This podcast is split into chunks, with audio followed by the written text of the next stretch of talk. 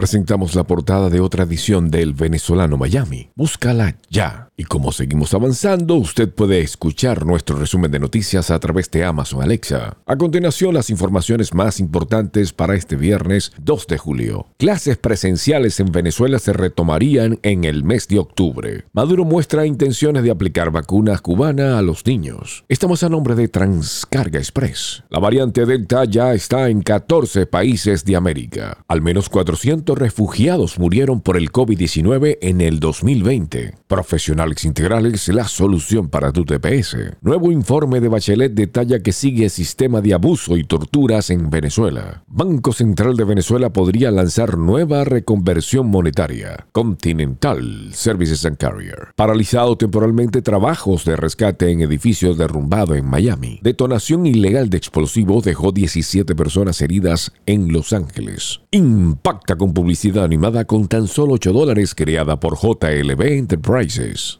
muestran la primera imagen del hijo de J Balvin y Valentina Ferrer. Britney Spears pierde la batalla legal contra su padre. Les narró Steve Caranda.